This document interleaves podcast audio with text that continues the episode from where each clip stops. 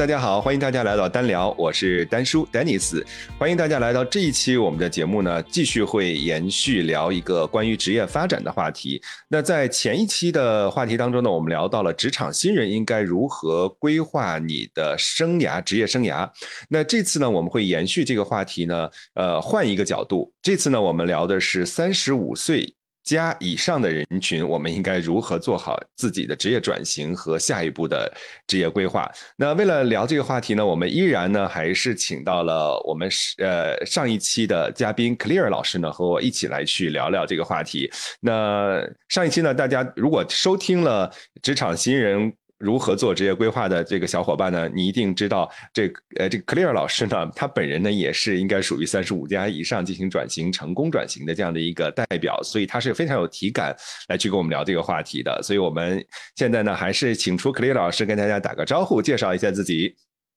Hello，大家好，Dennis 你好，很高兴又有机会来到我们的这个单书的聊天室啊。个呃做客，然后跟大家聊一聊中年这个职业转型的问题啊。那先简单的做一个自我介绍，嗯，其实我给自己会有三个标签，第一个就是跨领域的探索者。那么在之前呃二十几年的工作经历当中呢，有做过七个不同的行业，四个不同的这个呃工作岗位，其中主要的话还是在外企里面负责培训和。人才发展的工作，那最后的也有四年这个创业的一个经历。那第二个标签呢，我是一个终身学习者。呃，那在呃 DISC 的这个测评里面啊，哦，在那个 Motivator 对激励因子测评里面，我的这个理论导向是最高的。所以呢，我很喜欢学习不同的东西。那么，无论是和我个人职业发展相关或者不相关的，都会去学啊。第三个的话就是。呃，我定义自己为一个个人成长的陪伴者，呃，所以现在呢，我是呃，主要是关注在。嗯，职业规划还有就是个人成长领域的这个独立顾问，也参与了很多公益项目，都是跟呃帮助小伙伴们提升自我认知以及职业发展相关的。嗯，所以呃，这是我对自己的一个简单的介绍。然后我觉得我自己非常有好奇心，爱折腾，喜欢探索新的知识和新的体验。嗯，哇，太好了！欢迎 Clear 老师呢。我们今天呢，一起再去聊聊关于职业发展的这个话题啊。上次其实我们聊到了职场新人，那这次呢，其实我们俩都是应该属于三十五加以上的一个人群了。嗯，所以在聊 这个话题的时候，其实我们应该还是蛮有体感和共鸣的。那为什么聊这个话题呢？是因为最近很多身边的三十五加以上的朋友都在问说，三十五岁以上的失业人群都去哪里了？他们的未来还？还有什么样的可能性？未来可以做一些什么？中年人失业的这个空间在哪里？都在问一些这样的一些问题。所以呢，今天呢，我们就一起来去聊这个话题。那呃，因为呃，从职业生涯发展的这个角度呢，Clear 老师应该经历过很多的这样一些个案的咨询。那从你来看的话，嗯，我们现在谈到这个中年人转型的过程当中，面临的最大的一个挑战是什么？嗯，呃，我觉得我们在谈挑战之前啊，我想，呃，先看一看，呃，到底什么是中年人的一个职场危机啊？因为之所以大家想要转型，肯定是呃，觉得在职场上面碰到了一些，嗯，让自己感觉不安的或者不。不不不舒服的因素啊，然后才会想到去去转型。所以，当我们说到中年人的这个职场危机的时候，可能不是所有人都会有，有一部分人会有啊。我就想到一个词，就是危机四伏啊。就是如果说我们到了中年，还在做一些非常基层的工作，嗯，可能经常会处于那种呃嗯没有力量、没有想法、容易被他人拿捏的这种状态，那。可能就是我们所谓的中年的这个职场危机了，对吧？呃，那么这个当中，我觉得会有自己内在的原因，呃，也也会有一些这个外部的原因啊，就是导致大家会被这个呃就业市场淘汰，对吧？然后走下坡路，一旦失业了以后呢，就很难找到。嗯，合适自己的这个新的工作，通常会有高不成低不就的这种感觉。那么大家在这个时候呢，也会对工作就失去信心啊，呃，热情啊和动力啊。嗯，虽然说这边会有外部的原因，但是每个人在面对这样的困境的背后，也一定会有呃独属于自己的这个课题。所以，嗯，当人到中年的时候，或者说在我们步入中年之前，我们就开始要觉察，怎么样让自己可以，嗯，不要去面临这样一个中年的职场危机，或者说一旦它来了，可以平稳的去度过啊。那么。刚才那个 Dennis 有说到啊，我们在职职业转型的过程当中，嗯，面临的最大的挑战有哪一些啊？呃，我个人会认为就是，嗯，我们人到中年以后，就是上有老下有小，对吧？生活一地鸡毛，这时候你还要去把工作去做好，所以我觉得在心力和体力上，嗯，都会有比较大的这个挑战。那比方说，我觉得会有一种。最大的恐惧感可能是来自内心的一个恐惧感啊，对于这个未知啊，对于这个生活的稳定性啊，对收入的稳定性啊，各方面，呃，都会有种比较大的心理上的这个恐惧啊，嗯，觉得接下来的这个人生是不是要失控了？那么，我觉得这个时候呢，要慢慢的把自己的心态放平稳，这个是需要时间去慢慢的克服的。第二个，我看到的比较多的，呃，一个挑战就是。准备不足，嗯，就是缺乏相关的，可能就是你想你想你想转型过程当中，你可能缺乏相关的这个知识啊、技能啊、经验啊，或者说人脉的积累。我之前碰到呃有一个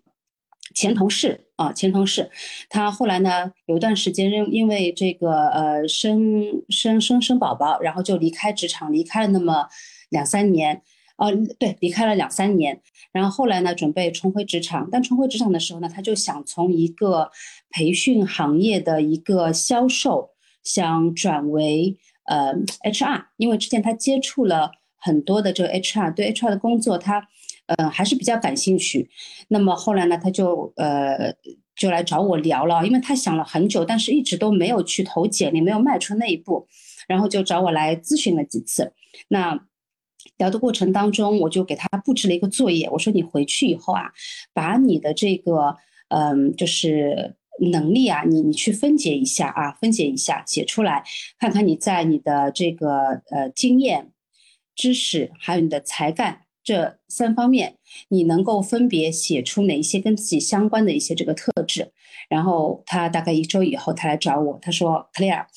他说我发现，在写经验和这个才干的时候。”我很快就能写出来了，但是在知识这一块，他说我觉得是一片空白。也就是说，他其实对于 HR 到底是做什么工作，首先他是不是那么清楚的，只是有个模糊的概念。其次，他自己是缺乏跟呃这个 HR 相关的这个知识的一个储备的，所以导致他嗯想要转型，但是迟迟没有迈出那一步。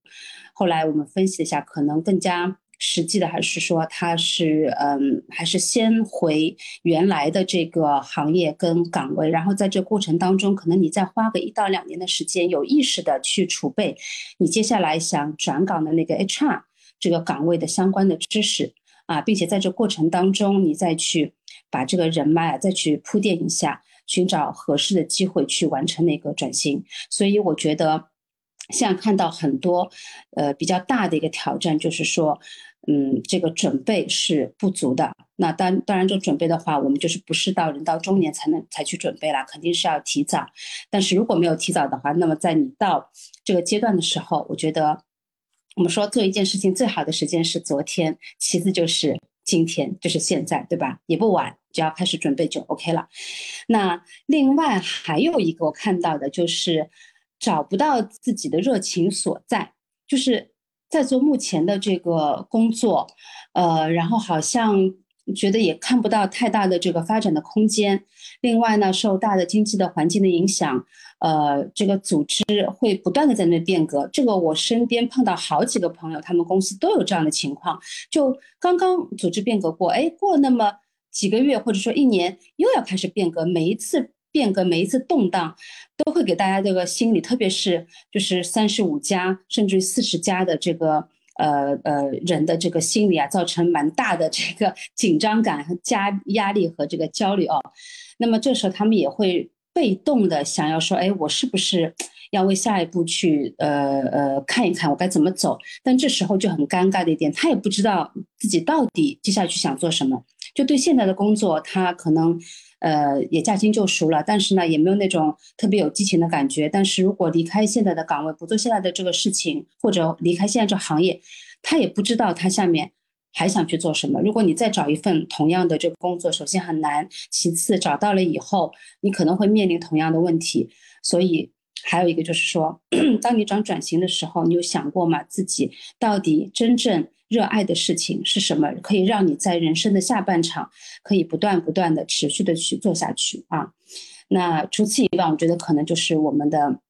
就是到了一定的年龄嘛，对吧？我们的这个时间啊。经历啊，跟年纪轻的这个呃年轻人其实都都不能比了，所以这个时候，嗯，如果转型的话，其实也会面临了一些这个精力上的挑战，或者说是健康上面的一些问题啊。所以我觉得这个是我个人认为在中年人的这个职业转型过程当中面临的一些主要的挑战。嗯，哇，你刚才在聊的时候，呃，我发现记记录了几个关键词，我觉得特别好。嗯，一个就就是在这种精力体力上的这种消耗，其实随着年龄的增长，这个必然会在你的精力和体能上有一些下降。所以在这个部分的话，其实我觉得是说，如何去管理好你的精力和体能呢？是应该更好的去做减法。啊，什么是我们在接下来的话更为重要的那个部分呢？把一些不重要的这些呃因素或者是事情呢，我们更有聚焦的回到那个目标上来。来去看我们的精力和体力，更好去管理这样的一些目标，呃，然后另外一个感受呢，就是呃提到那个准备，其实我身边也有一些朋友今年在因为组织变革，就你刚才提到组织变革的这个呃影影响下呢，他们呃。失去了工作，呃，有主动的，有被动的，这样的一些失去了工作，所以在这个过程当中呢，其实准备对于他们来讲是非常重要的一个因素。有很多我看到的是说，可能他们真正到那一刻通知他们 last day 的那个时间点的时候，他才想起来要去准备。就这个点上呢，其实有一点晚了。我们如果能够更好的、更早的去看一看你准备的那个节点在哪里，呃，这个也让我想到了，就是在。我们在企业的这个发展的过程当中，有个第二曲线嘛，所以。嗯，我们人生其实也应该有第二曲线，在这个过程当中，怎么样能够在你第一曲线还没有完全衰落的这个时候呢，呃，更好的去做一些提前的规划，去发展出来你的第二曲线的这个时机点上，我觉得这个要把握的这个好一点。然后还有一个呢，你刚才提到的那个学习力上，我觉得也非常的有同感。有有的时候，其实我们不是在中年转型的这个过程当中，不是自我。可能缺少了一些什么？是你自己可能放弃了你学习的一些兴趣动力，呃，失去了一些好奇心，呃，对于新鲜的一些产物知识，可能更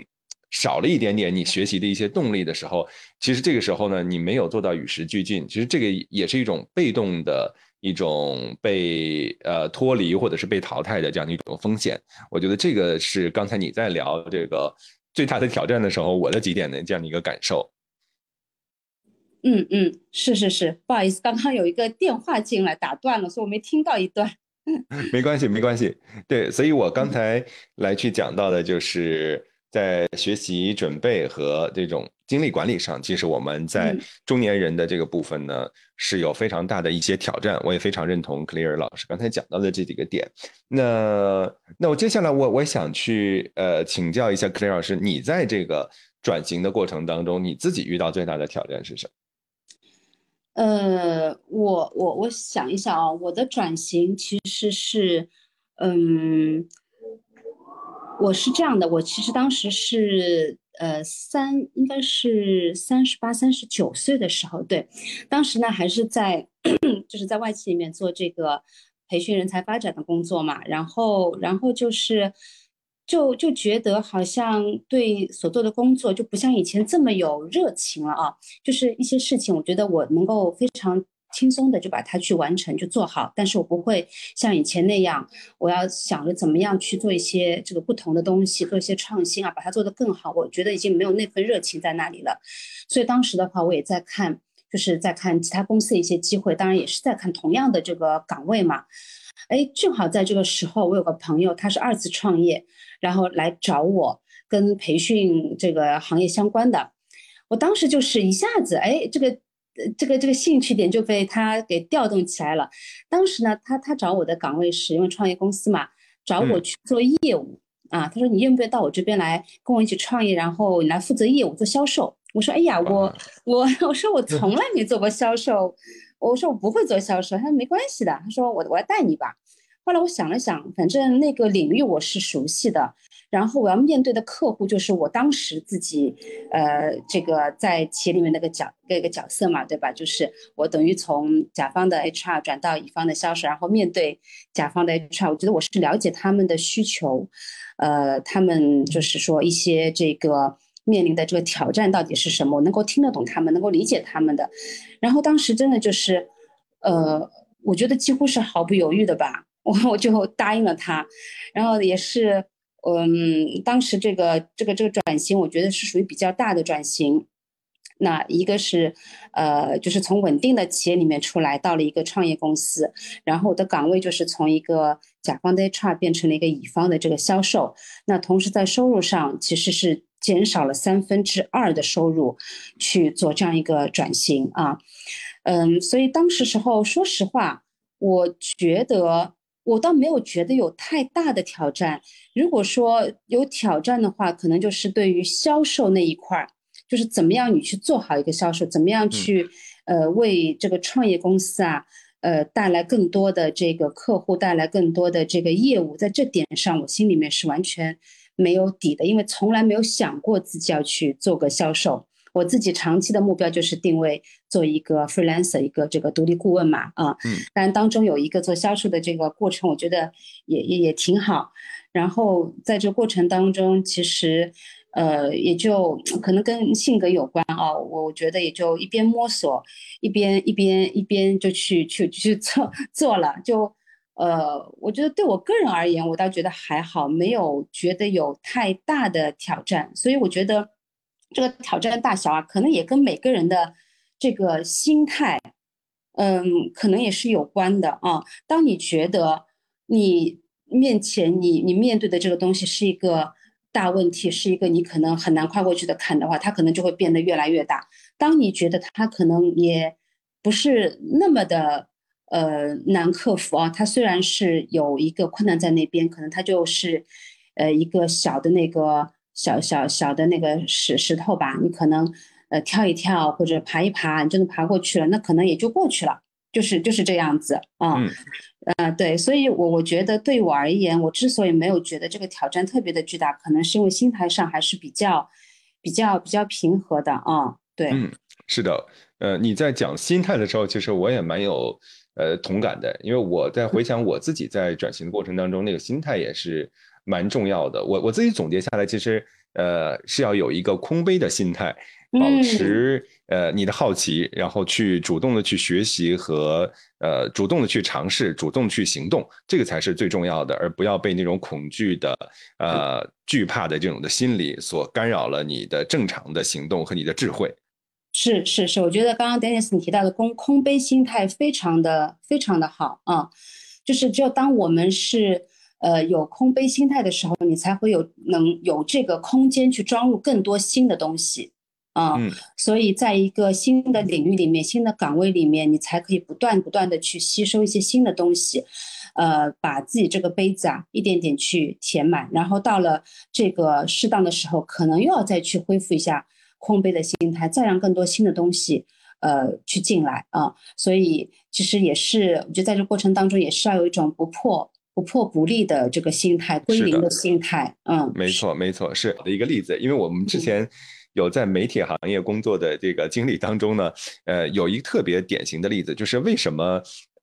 在媒体行业，他们培养一个新人更愿意从呃成功率上的角度上来看的话，更愿意从专业从头来进行培养，不愿意从这个从地方台呀去转到这个中央级的媒体来去做一个呃。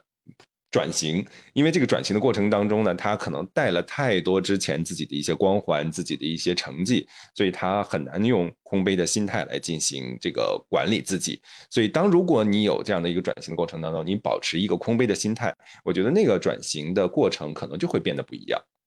是，是的，是的。嗯，谈了这个挑战之后呢，我们也看看说，在转型的过程当中，我们最终要完成的那个状态是什么样子？我们怎么就知道自己转型成功了呢？觉得要说到怎么样知道自己转型成功了，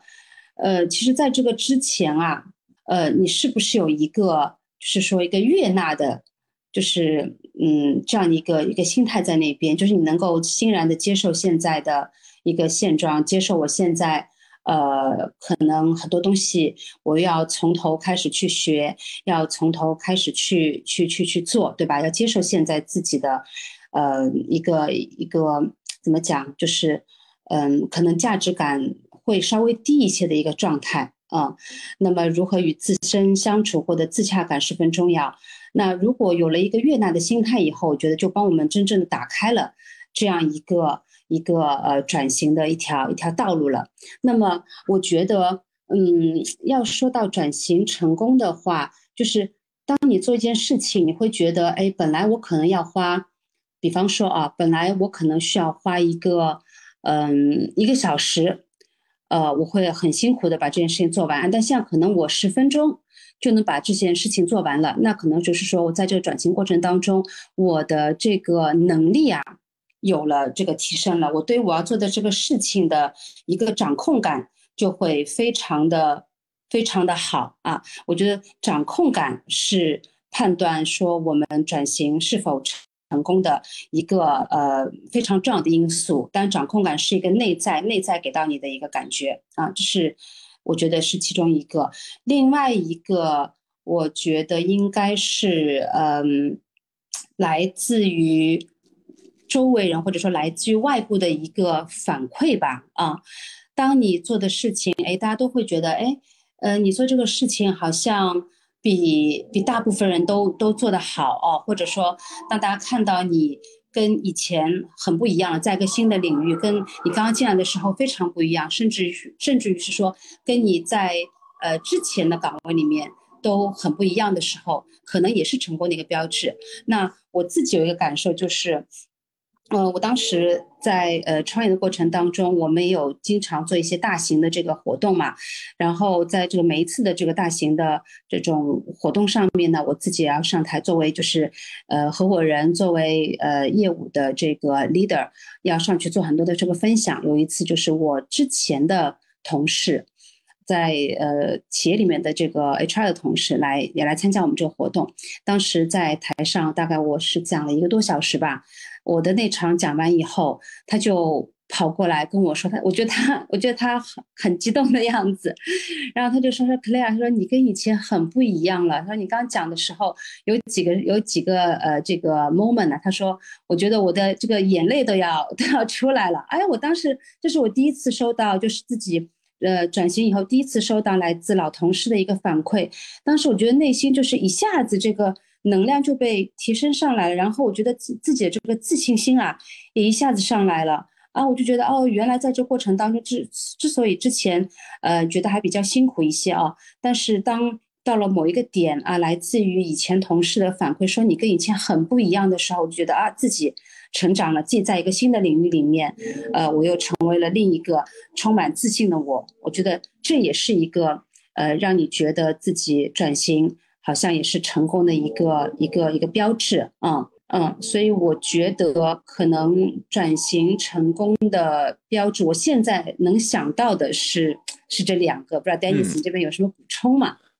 对，我觉得转型成功的这种标志其实是一种体感来的，就是你自己是不是感觉去转在新的那个领域当中，你做事情更加的顺手了，之前可能觉得有挑战的事情，我可以去攻克了。然后这个是一个，然后另外一个就是刚才 Claire 也提到的这种反馈，呃，一个是自我的感受，另外一个就是他人的反馈。那他人给你的反馈是不是能够在这个过程当中，他觉得说，哎，从一个顾客的角度，从一个用户的角度，我怎么样的去看待你转型之后的这个角色，是不是能够给别人去创造价值？我觉得这个反馈是非常重要的。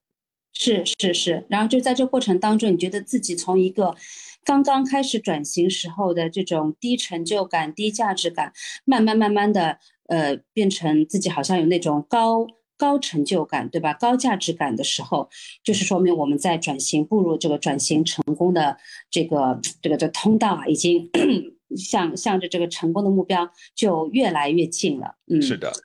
怎么样去判断自己的转型成功呢？那接下来我们给大家一点点具体的可操作的路径吧。呃，看看 Clear 老师这边对于转型的过程当中应该考虑一些什么样的因素，应该具备一些什么样的一些技能或者是素质。呃，从可以从你的角度给大家一点分享。嗯嗯嗯，我觉得呃，转型的这个过程当中，我们考虑哪一些因素啊？呃，要要看一下。首先的话，我觉得要把以往的你已经拥有的、积累了那么多年的这个能力、优势啊、经验啊、资源啊，一定要把它用起来啊！不是说我转型了，我遗忘的东西我就全都把它扔掉了，那是非常非常非常可惜的啊！所以，当我们要转型的时候，一定要去梳理一下，去整理一下，我有哪一些呃这个能力、经验。呃，资源等等的，可以为我接下来的这个转型所用的，一定要去进行一个比较清晰的梳理啊。如果自己没办法做到非常好的梳理的话，可以找你的呃相关的专业人士去去帮助啊。然后呢？另外一个，我觉得我们要看到，呃，这个转型的时候有几个几条这个嗯转型道路可以选择的。那一个就是说是向上看，向上看的话，就是我呃那个寻求职位的一个不断的。呃，晋升，那它的好处是说，我对于行业，对于我这个岗位的这个认知是更加深入了。但是，嗯，它的弊端就是，不是所有的人他都能满足往上走的这样一个一个要求、一个需求的，因为毕竟是个金字塔嘛，越往上职位越少，所以很多人去去抢那个位子的话，就是可能会呃不至于头破血流吧，但是也是会非常心累的啊。那所以说，管理它是。呃，另外就是管理往上走走管理岗位的话，它其实是需要爬坡的，需要去牺牲自己的这个一些自由的时间啊，或者说家庭的陪伴啊。因为我们说人到中年，你一个角色的平衡是非常非常重要的。你除了是一个工作者以外，对吧？你可能还是一个呃母亲、父亲，你可能还是你你你你父父母的这个儿子啊、女儿啊，就你要考虑的因素非常非常的多。所以这个时候你要把。呃，工作在你的这个几个工作的角色，在你的几个人生角色当中，你的分配配比是怎么样的？这时候要要在我们向上走的过程当中，肯定是要考虑清楚的。那么，嗯，如果说在这个大的平台里有太多的小我的人的话，其实是。嗯，不太适合往上走的，因为他不愿意去牺牲嘛。所以一条路是往上走那，但往上走的时候，我们要想清楚你自己到底需要的什么东西，你需要放弃什么东西啊。另外一个就是，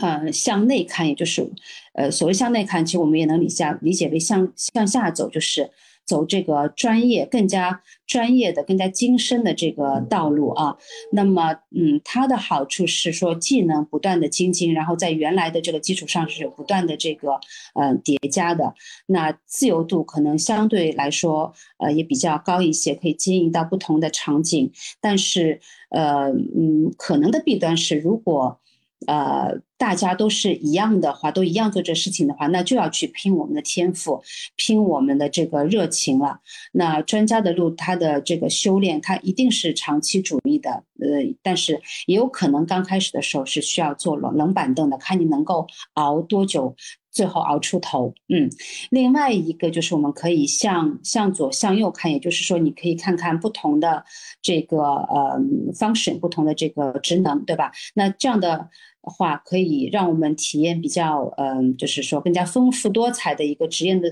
职业的一个多元的经历。它可以让我们去拓宽选择面，可以锻炼我们的这个适应性。但是它的一个弊端就是我们很难去做到在某一个领域做到呃精深啊，重可能需要你每到一个新的这个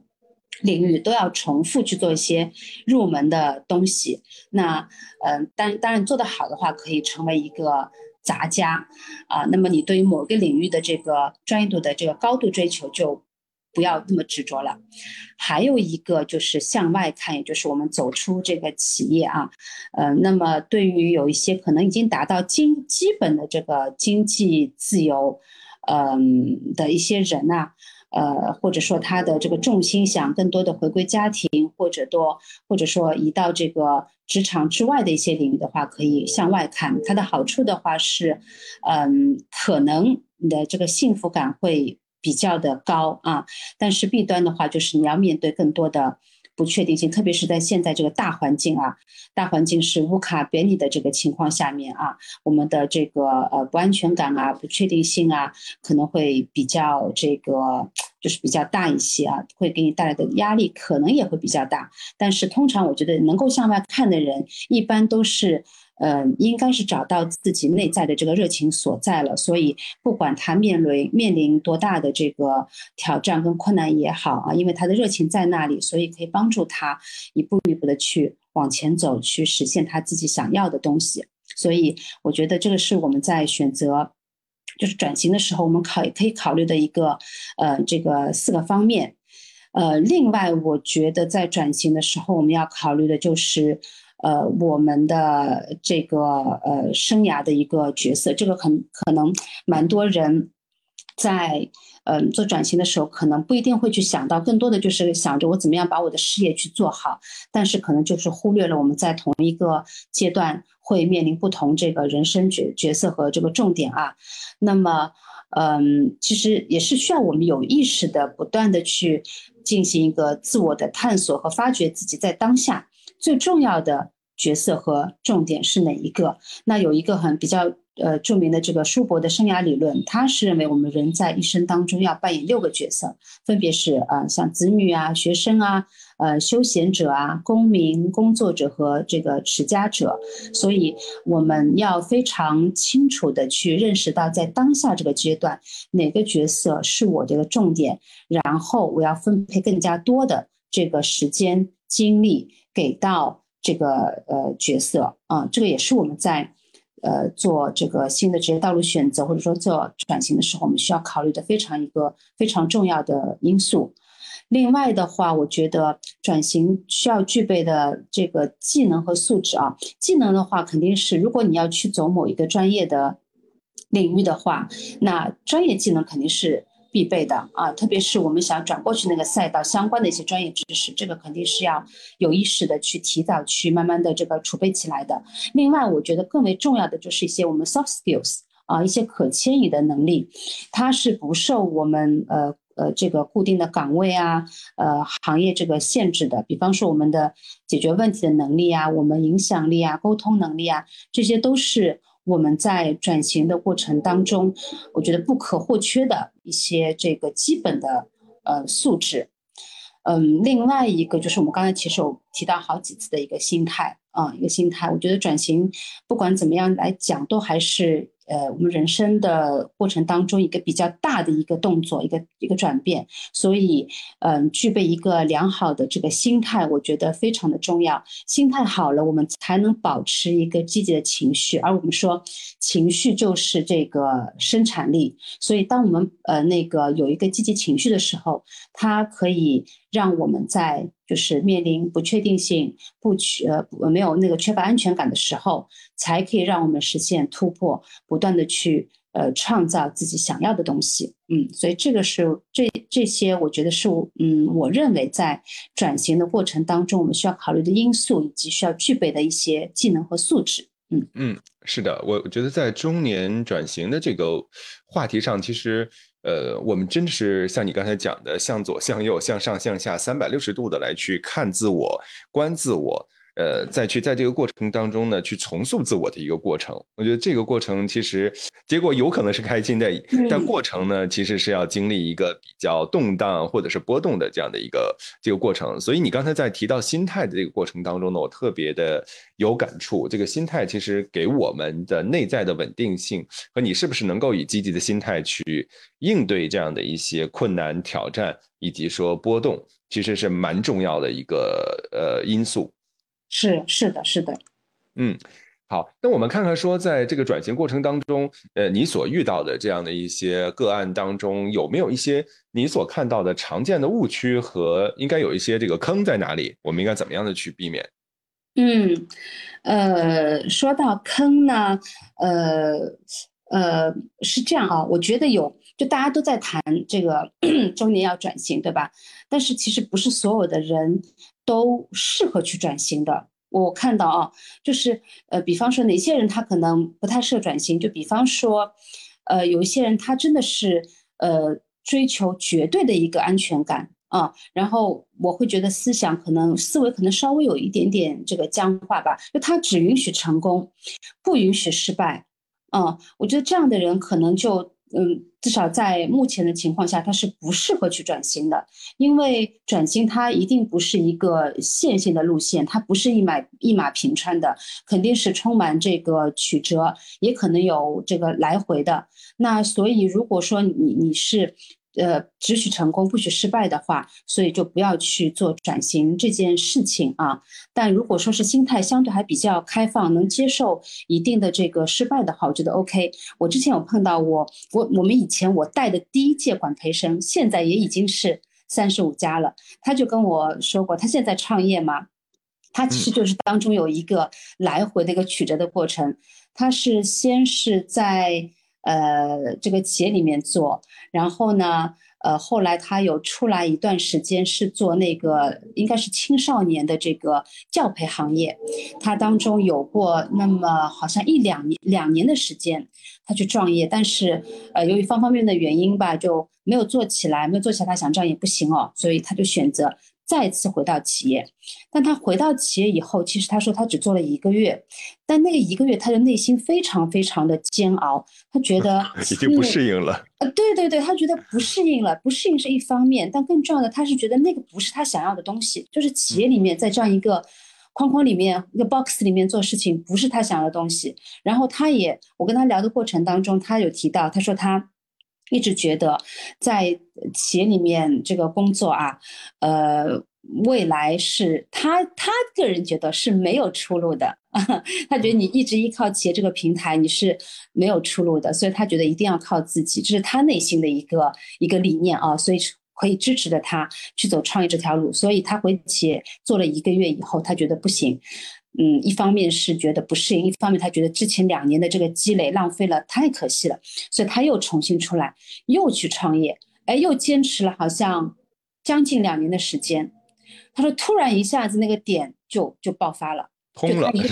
对对对，真的是就通了。他说他以往积累的一些这个人脉，在那个点，哎，也给他给到他助力，包括他在那个行业里面积累起来的一些这个呃信息啊，一些做事情的这个方式思路，都一下子就在那个点就就开花了。所以就对他来讲，他就是能够接受失败，能够接受这个呃呃，就是这个曲折的嘛，所以他就。创业最后他能够走成功，但是有的人觉得我我不能够接受失败的，还有包括那金钱上的这个对吧？这个这个损失啊，时间上的都不行的话，那这种就不要去做转型，因为不单单是创业，你你换一个行业换个岗位都会有这样的 risk risk 在那边啊，所以我觉得这是一个，还有一种是心态比较着急，就是想一步到位。啊，想一步到位的人，我觉得，嗯，转型的话也是要慎重的。就是当我们如果完全换一个，呃，主要是说如果完全换个领域的话，你一定要给自己，我觉得两到三年的时间。去慢慢的沉淀下来啊，重新去熟悉这个呃呃行业，重新去积累是需要的。但是如果你觉得我一转过去，我立马就要嗯做事情驾轻就熟，立马就要拿到我原来一样的这个高薪的话，那可能也是比较这个呃比较不太适合去的。太困难了，这个。对对对对，所以我觉得嗯，在我们去做转型之前，肯定先要。嗯，去想一想自己能够 take 的 risk 是是什么啊？我适不适合转型？那然后才去做这个动作。那呃，另外，如果我们真的要转的话，有一个就是说，我们会建议你转行不换岗，就换行不换岗，换岗不换行。你不要行业跟岗位两个。两两个东西同时就换，那你面临的这个挑战就就非常的大了啊！因为呃，人到中年嘛，我们刚刚也说了，因为我们需要怎么讲，需要照顾到的这个呃，考虑到的事情非常的多，不单单是工作当中，我们的精力是会被分散的。但是你如果两个东西同时换的话，很可能会精力上面其实是嗯呃顾及顾及不过来的啊，所以我们是建议大家，如果换换呃转型的话，就是你可以在同一个行业里面，你去考虑换个岗位，或者说我们呃换个不同的行业，但是岗位不要去换，那至少在这新的。呃，领领域里面，你有一部分东西是驾轻就熟的，有一部分东西是可以给你带来内心的一个安全感跟稳定感的，然后慢慢慢慢再把那一部分不太熟悉的东西再去慢慢的去摸透啊，这是一个我觉得需要避免的一个一个误区啊。第二个就是很多人啊，我们在呃去做一件事情的时候，嗯，他是因为看到了别人。哎，做这件事情成功了，好像他又特别羡慕啊，所以也会去选择说，我也去走走走看那条路啊。我记得之前有一个有一个也是我一个前同事，他说现在外面啊做那个呃宠物宠物店的非常的多，好像做的还还很好。他说我要不也把工作辞职啊，辞了，反正做的也没没什么意思，就想去开个宠物店。然后我们说，你想明白了吗？你就是人家开宠物店的人，首先他肯定是很喜欢小动物的，对吧？嗯，然后你你是不是有足够的这个喜欢小动物？然后你在这个领域有没有积累等等，就跟他聊了哦。所以我们就发现，呃，他其实是看到别人做做这件事情做成功了，哎，所以想想我是不是要去做？这个也是我们在这个转型过程当中，呃，需要避免的这个。这个这个陷阱啊，就是你一定是要，如果你要转型的话，一定是要因为自己热爱那件事情，自己想做那些事情，你可以看到自己在那个嗯即将要做的那个领域里面，你可以带来价值，你可以创造价值才去做，而不要因为说看到别人做这件事成功了而想去做啊，这个是呃一定要避免的。另外的话，呃，我觉得就是不要把自己当成工具人了，这个就是转型的。呃，很多人转型啊，他是因为我觉得好像目前的这个工作不是那么的嗯顺利啊，我好像看不到我发展的这个空间了，没有突破了，呃，他想要去转型，或也有也有呢，他可能转到一个新的领域，他想快速的获得他想要的这个东西，想快速的达成自己的目标，然后就就拼命的拼命的在那边就是往前去赶啊，呃，就是等于我觉得。把自己当成一个工具在那边使了啊，把自己当成一个追求目标的工具。那嗯，本来就我们人到中年了，精力有限，可能健康的话肯定也是跟那个年轻的呃年轻人不能比嘛。所以这个时候，如果把自己当工具人的话，我觉得也是非常危险的。那长时间的话，一方面我觉得在心理呀，就是精神状态方面可能就不那么健康，还有就是说生理的健康方面也会带来一些问题。所以我觉得这个是我们在呃转型过程当中需要避免的一些这个这个这个陷阱啊，嗯，嗯，是的，呃，其实刚才说到那些陷阱的这个部分的话，我也想特别呃，就把我自己的这样的呃，我总结了三点，也也也可以跟呃跟大家做一个分享。第一点的话，我觉得就是呃，我们要有更长线的。这样的一种思维，做时间的朋友，刚才 Clear 提到了，可能我们要给自己一到两年的时间来去看看，说你自己转型的这个过程当中，你要有一定的缓冲期。这个缓冲期过程当中，可能它不是线性的，可能会折回或者是波形的，呃，有波峰也有波谷的这样的一个呃状态会出现。我觉得这个是第一点。然后第二点的话，我觉得就是要找好自己的那个定位，呃。这一点也是呃，刚才和 Clear 去提到的，就是自己怎么样的去找好自己真正是热爱的，你是跟风还是热爱，还是真正想要的那个部分，是不是和你的愿景使命？能够融合在一起去做这样的一个转型的话，可能成功率会更高一点。然后第三个部分的话，我觉得就是要保持好学习力，要有更加空杯的一个心态来去做好呃未来的这样的一个路上波峰波谷的时候，依然能够去推动自己来去前行的一个好的心态、好的状态，这个也是非常关键的。那呃，我不知道 Clear 这边的话，你会有一些什么样的建议？呃，给到我们的转型者。那有没有一些锦囊会给他们一些好的一些建议呢？嗯，呃，我觉得在呃转型的呃过程当中哦，有有一点我我自己觉得是非常非常重要的，也是很内在的啊。我觉得就是要找到我们的一个意义感，告别内卷。现在一直在说内卷嘛，啊，所以我们怎么样去告别内卷？就是嗯，呃，正面里面他有说，有说有说到过，说嗯。不不过度努力啊，不要过度的努力。那我对过度努力的理解就是，呃，内卷。所以我们要告别内卷，创造外展的机会啊。那么如何去告别这个内卷呢？其实就是说，嗯，我们要找到自己呃内在的这个呃这个意义感啊。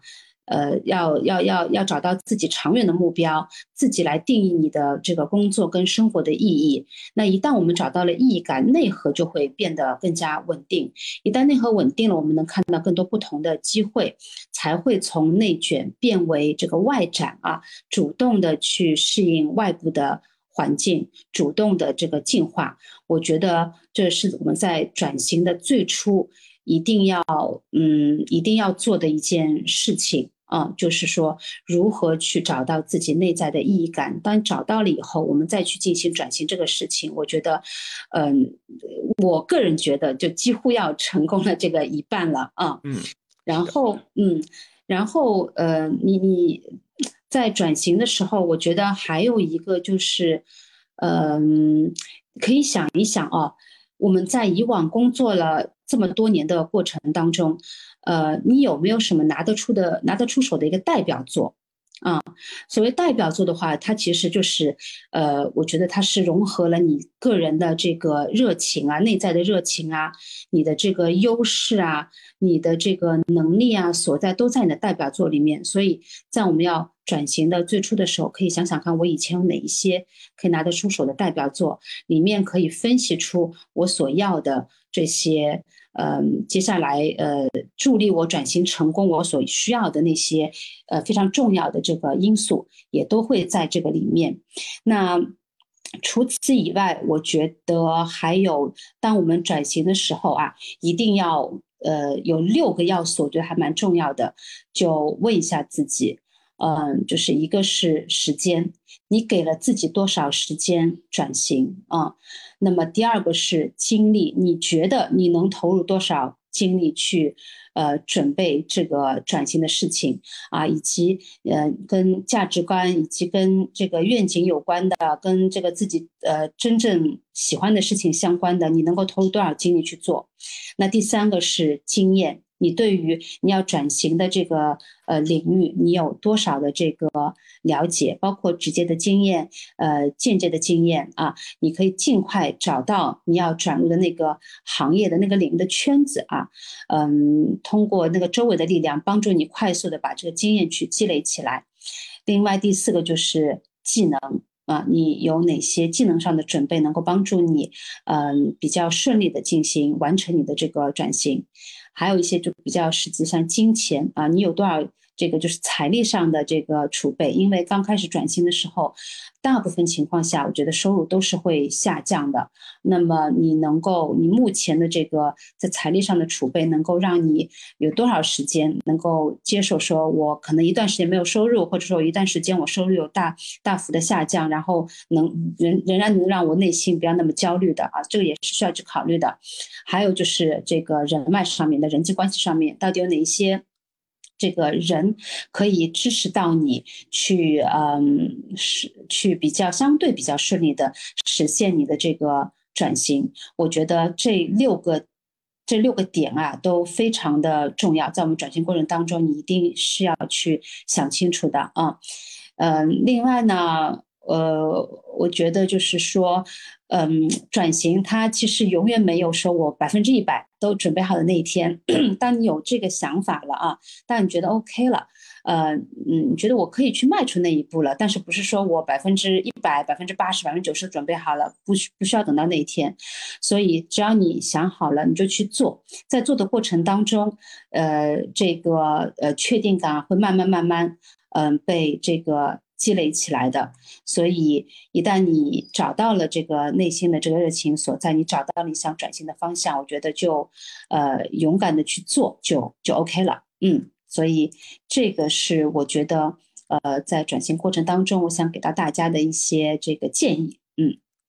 好，谢谢克里尔。哇，今天我们也聊了这么多了，我相信对于中年人进行职业转型第二曲线的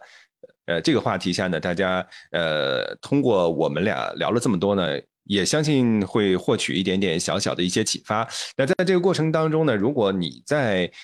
转型的过程当中有任何的一些问题和困困惑呢，也欢迎大家在留言区当中呢给我们进行参与。然后感谢 Clear 老师今天跟我们分享了这么多。那我们有机会呢再请 Clear 老师一起来去跟我们分享其他和呃职场呃 HR 职职涯发展相关的一些话题。谢谢 Clear。也谢谢 Dennis，期待我们有下一次机会可以再做客单数聊天室。